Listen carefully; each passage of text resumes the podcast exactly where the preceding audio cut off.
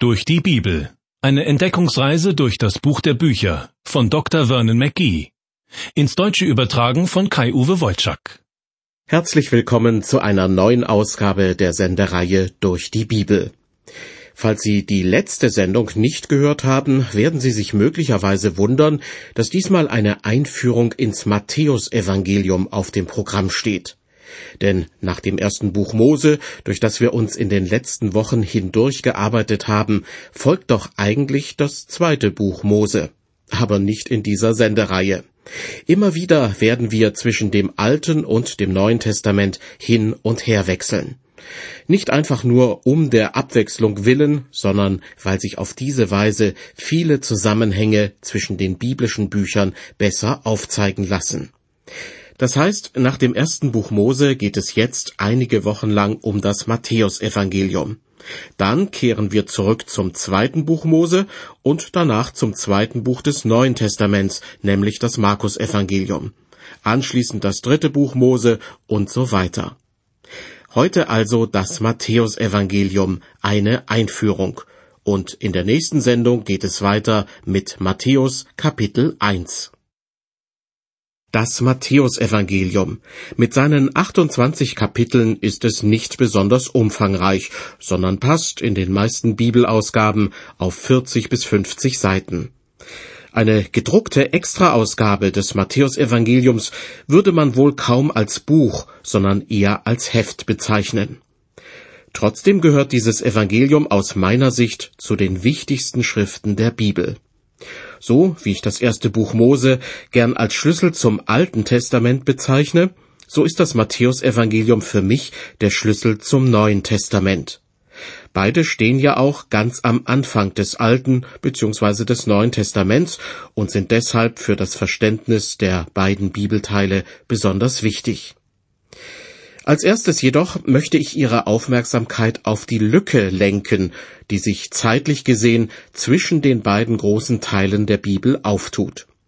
Die Berichte des Alten Testaments reichen bis in die Zeit von Nehemia und Maleachi. Dann beginnt das Neue Testament mit einem Bericht über die Geburt Jesu. Dazwischen klafft eine zeitliche Lücke von ungefähr 400 Jahren. Das muss man sich einmal vorstellen. Nachdem der Prophet Maliachi seine Botschaft an den Mann und an die Frau gebracht hat, herrscht vom Himmel herab 400 Jahre lang Funkstille. Bis eines Tages ein Engel Gottes in die Opferzeremonie eines Priesters im Tempel hineinplatzt und ihm die Geburt Johannes des Täufers ankündigt. Johannes soll der Wegbereiter Jesu Christi werden. Als der Priester mit Namen Zacharias diese Ankündigung hört, ist er erstmal perplex, obwohl er zusammen mit seiner Frau Elisabeth jahrelang um Nachwuchs gebetet hat. Diese Geschichte ist übrigens nicht im Matthäusevangelium, sondern im Lukasevangelium überliefert. Aber Johannes der Täufer spielt auch im Matthäusevangelium eine wichtige Rolle. Eines ist sicher, in den 400 Jahren, die zwischen dem Alten und dem Neuen Testament liegen, ist keineswegs nichts passiert. Ganz im Gegenteil. Es kommt zu einer großen historischen Umverteilung der Machtverhältnisse. Als die Zeit des Alten Testaments zu Ende geht, sind die Meder und Perser die treibende Kraft im alten Orient. Auch die Ägypter mischen kräftig mit in der Weltpolitik.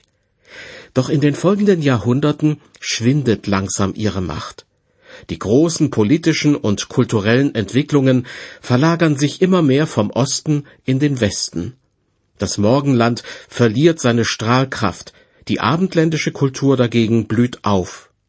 Die asiatischen Länder treten in den Hintergrund.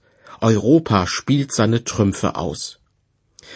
Während bislang die Meder und die Perser den Ton angeben, sind es fortan die Griechen. Das ändert sich wieder, bevor die Zeit des Neuen Testaments beginnt. Die Römer werden zur militärischen und kulturellen Supermacht. Bereits im Jahr 63 vor Christus wird das heilige Land unter römische Herrschaft gestellt.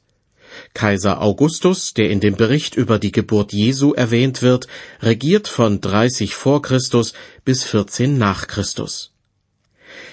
Blicken wir auf Israel, beziehungsweise auf das, was davon noch übrig ist. denn der Begriff Israel wird im Laufe der Geschichte recht unterschiedlich verwendet.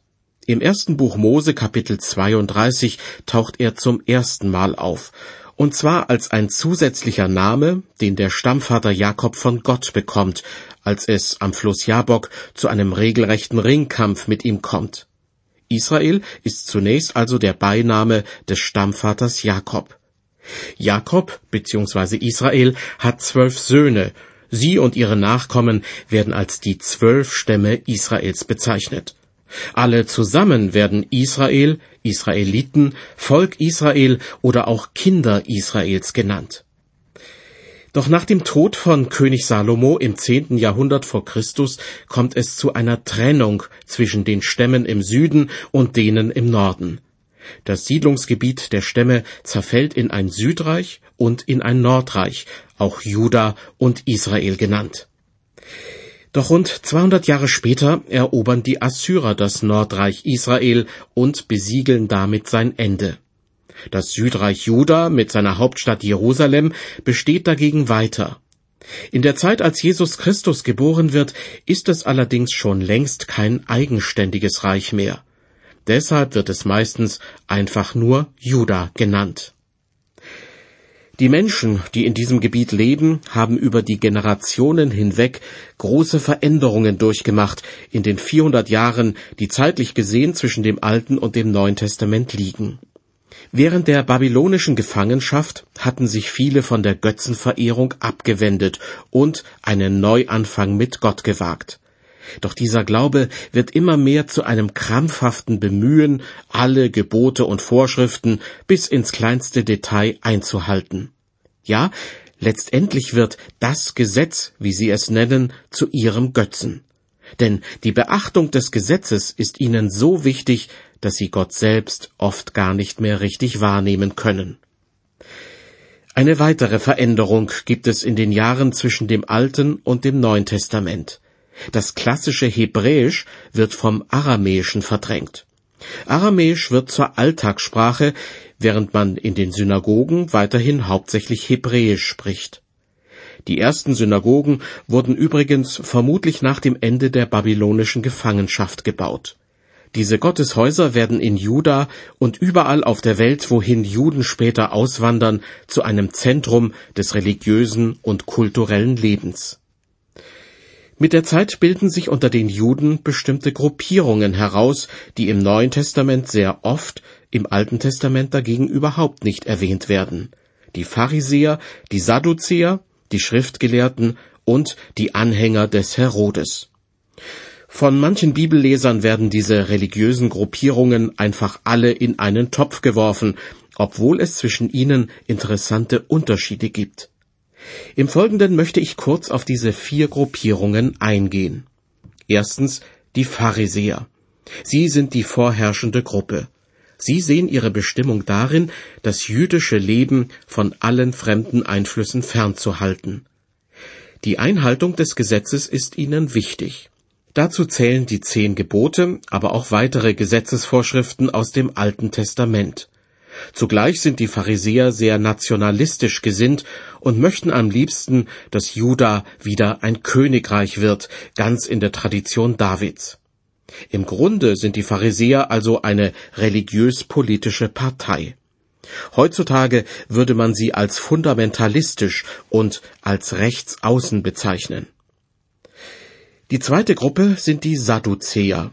Sie sind in der Regel wohlhabend, fortschrittlich gesinnt und geben gern etwas für wohltätige Zwecke, solange ihr eigener Wohlstand dadurch nicht gefährdet wird. Sie vertreten liberale theologische Ansichten, sind gegen althergebrachte Traditionen und lehnen alles Übernatürliche ab. Deshalb werden sie ihrerseits von den Pharisäern abgelehnt.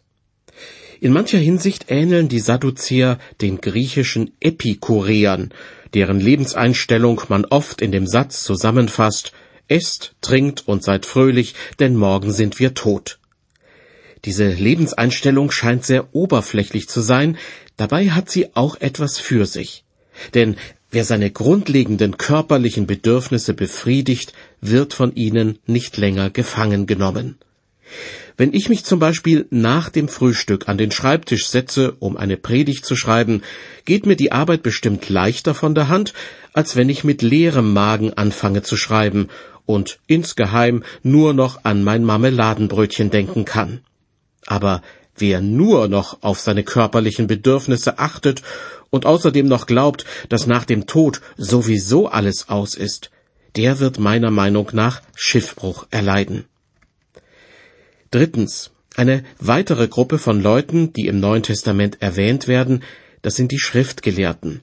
Sie sind gewissermaßen die professionellen Schriftausleger, die sich bereits in den Tagen Esras mehr und mehr etabliert haben.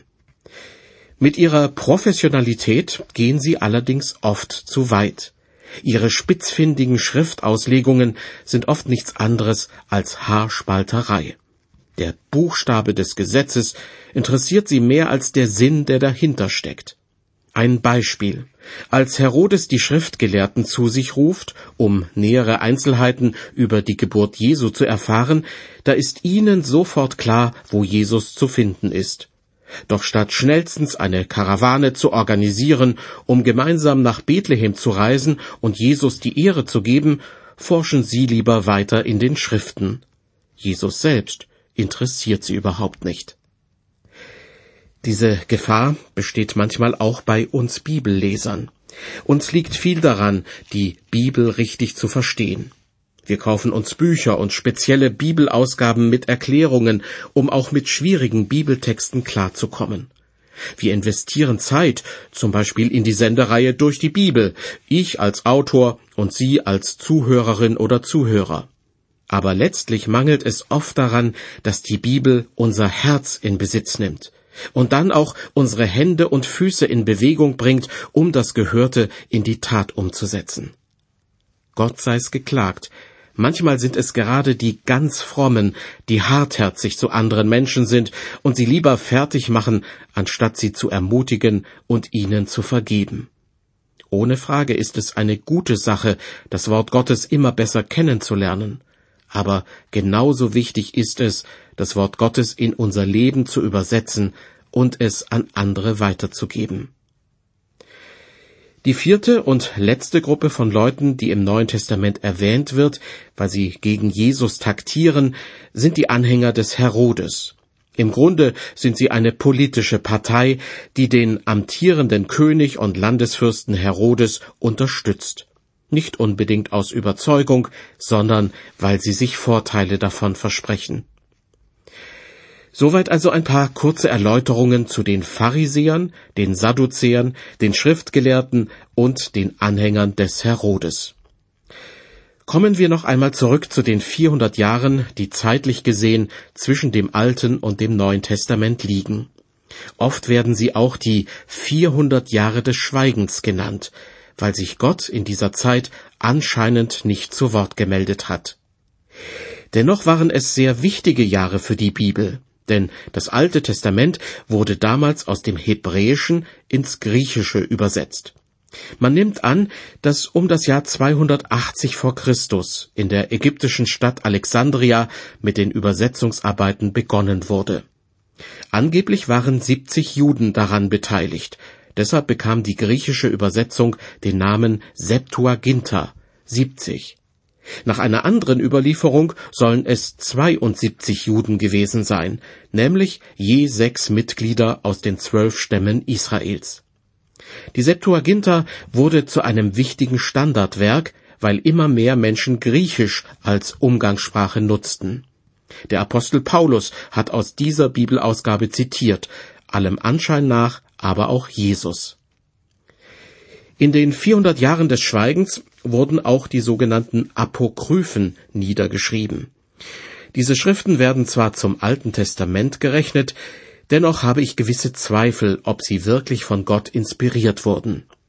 In protestantischen Bibelausgaben findet man in der Regel nur halb so viele apokryphe Schriften wie in katholischen Bibelausgaben, weil die meisten protestantischen Kirchen in dieser Hinsicht viel engere Maßstäbe anlegen.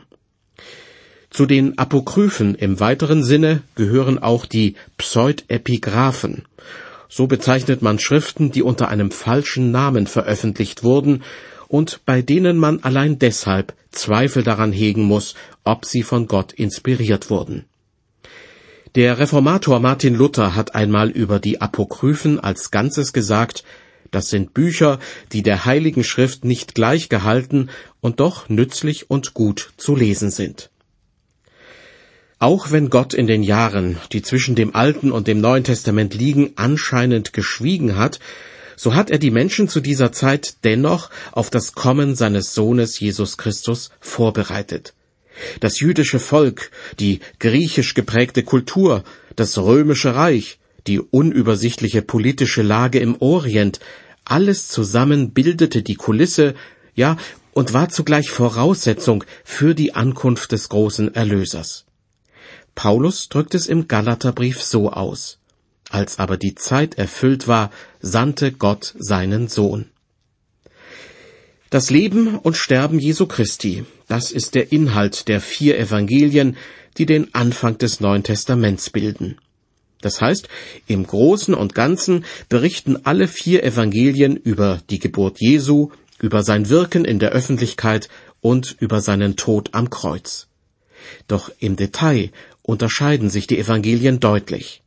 Da gibt es Berichte, Geschichten und Gleichnisse, die in einem Evangelium vorkommen, in einem anderen aber nicht. Und ein drittes Evangelium schildert manche Einzelheiten aus einem anderen Blickwinkel. Dann gibt es wieder Textpassagen, die in zwei oder drei Evangelien sehr ähnlich wiedergegeben werden. Das hängt mit dem unterschiedlichen Wissensstand der Autoren zusammen und mit ihrer persönlichen Art, die Lebensgeschichte Jesu niederzuschreiben. Es hat aber auch damit zu tun, für welche Adressaten und zu welchem Zweck die vier Autoren ihr Evangelium jeweils niedergeschrieben haben.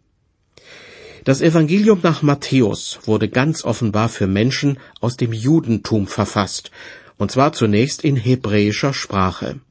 Es enthält viele Verweise auf das Alte Testament, das den Juden geläufig war. Die Art und Weise, wie im Matthäusevangelium theologisch argumentiert wird, legt die Vermutung nahe, dass es für religiöse Menschen geschrieben wurde. Anders das Markus-Evangelium. Ich stelle mir einen typischen Römer als Adressaten vor, einen tatkräftigen Mann, der Zucht und Ordnung liebt, der fest davon überzeugt ist, dass der römische Kaiser und das römische Recht die Welt zusammenhalten. Dem Evangelisten Markus ist diese Lebenseinstellung nicht fremd. Zucht und Ordnung sind ja auch nichts Schlechtes. Aber sie reichen nicht aus für ein erfülltes Leben. Und deshalb weist Markus darauf hin, wie wichtig Gottes Gnade ist und die Vergebung der Sünden. Wieder einen anderen Adressatenkreis hat der Evangelist Lukas vor Augen. Er selbst ist Arzt von Beruf, also gut gebildet, und schreibt für Menschen, die sich der gehobenen griechisch-hellenistischen Denkweise verbunden fühlen. Der Evangelist Johannes wiederum hat sein Evangelium für Christen aufgeschrieben, die bereits tief im Glauben verwurzelt sind. Und außerdem für die Menschen im Orient, die sich im Vergleich zu den Menschen im Abendland durch ihr mystisches Denken auszeichnen. Ich habe versucht, die vier Adressatengruppen so zu umschreiben, dass man sich ungefähr vorstellen kann, zu welchem Menschenschlag sie gehören. Vielleicht ist Ihnen dabei aufgefallen, dass die Menschen heute sich gar nicht so sehr von den Menschen damals unterscheiden. Auch heute gibt es den religiös Interessierten und denjenigen, der nur an das glaubt, was sich auch wissenschaftlich beweisen lässt. Beide brauchen Jesus Christus als Erlöser. Es gibt den großen Macher, der von allen geliebt und bewundert wird, und den verzagten Verlierer, mit dem keiner etwas zu tun haben will. Beide brauchen Jesus. Den Professor mit drei Doktortiteln und denjenigen, der niemals lesen und schreiben gelernt hat. Beide brauchen Jesus. Und deshalb ist es wohl bis heute so, dass jeder Christ sein ganz persönliches Lieblingsevangelium hat, das ihn mehr anspricht als die anderen Evangelien. Schauen wir uns jetzt noch das erste der vier Evangelien ein bisschen näher an.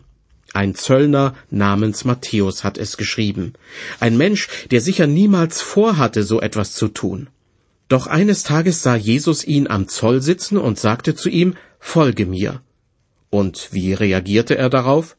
Im Matthäusevangelium kann man es nachlesen. Er stand auf und folgte ihm. So einfach geschieht es mitunter, dass ein Mensch zu einem Nachfolger Jesu wird. Später hat Matthäus aufgeschrieben, was er mit Jesus erlebt hat und was ihm vielleicht auch andere Jünger noch über ihn erzählt haben. Diese erste Fassung des Matthäusevangeliums war in hebräischer Sprache, wie Papias, Eusebius und weitere Kirchenväter der frühen Christenheit glaubhaft versichern. Es ist einfach faszinierend, wie die richtigen Leute zur richtigen Zeit am richtigen Ort waren, um die Botschaft von Jesus Christus zu den Menschen zu bringen. Matthäus der Zöllner, der erst zu einem Nachfolger Christi und dann zum Verfasser eines Evangeliums in hebräischer Sprache wurde, ist ganz sicher ein wichtiges Puzzleteil in der Heilsgeschichte Gottes. Es ist wohl einfach so, wie ich vorhin schon behauptet habe. Gott hat alle möglichen Vorbereitungen getroffen für das Kommen seines Sohnes. Es war sein Wille, dass Jesus als Jude zur Welt kam und dass den Juden ein Evangelium in ihrer Sprache zur Verfügung steht, wenn Jesus die Welt wieder verlässt und zu seinem himmlischen Vater zurückkehrt. Jesus selbst hat einmal gesagt, das Heil kommt von den Juden. Eine Besonderheit des Matthäusevangeliums besteht darin, dass es immer wieder auf das Alte Testament Bezug nimmt. Die Leser sollen erkennen, wie alttestamentliche Prophezeiungen durch Jesus Christus in Erfüllung gehen. Eine geschickte Vorgehensweise des Matthäus könnte man meinen, der ja sein Evangelium in erster Linie für die Juden geschrieben hat, die sich bestens im Alten Testament auskannten. Doch überraschenderweise enthält das Matthäusevangelium mehr als alle anderen Evangelien auch ganz typisch christliche Themen, die mit dem Judentum überhaupt nichts zu tun haben. So taucht zum Beispiel nur bei Matthäus der Begriff der christlichen Gemeinde auf. Er allein zitiert Jesus, wie er zu seinem Jünger Petrus sagt, auf diesen Felsen will ich meine Gemeinde bauen. Damit präsentiert das Matthäusevangelium gewissermaßen Gottes großen Plan für diese Welt. Außer der christlichen Gemeinde gehört dazu auch das Reich Gottes bzw. das Himmelreich, wie es auch genannt wird. Das Himmelreich ist nahe herbeigekommen, heißt es im Matthäusevangelium. Reich, Reich Gottes und Himmelreich, diese Begriffe tauchen rund 50 Mal auf. Ja, man kann wohl mit Recht behaupten, das kommende Reich Gottes ist das Thema des Matthäusevangeliums schlechthin. Zum Reich Gottes gehört auch die christliche Gemeinde. Aber es umfasst noch mehr als nur die christliche Gemeinde. Ich würde es so ausdrücken. Zum Reich Gottes gehört alles, was der Herrschaft Gottes unterstellt ist. Von alters her warten die Juden darauf, dass sich Gottes Herrschaft auch auf der Erde durchsetzt. Und auch Jesus hat prophezeit, dass Gottes Herrschaft eines Tages für alle Menschen sichtbar werden wird dann ist das Reich Gottes bzw. das Himmelreich tatsächlich da.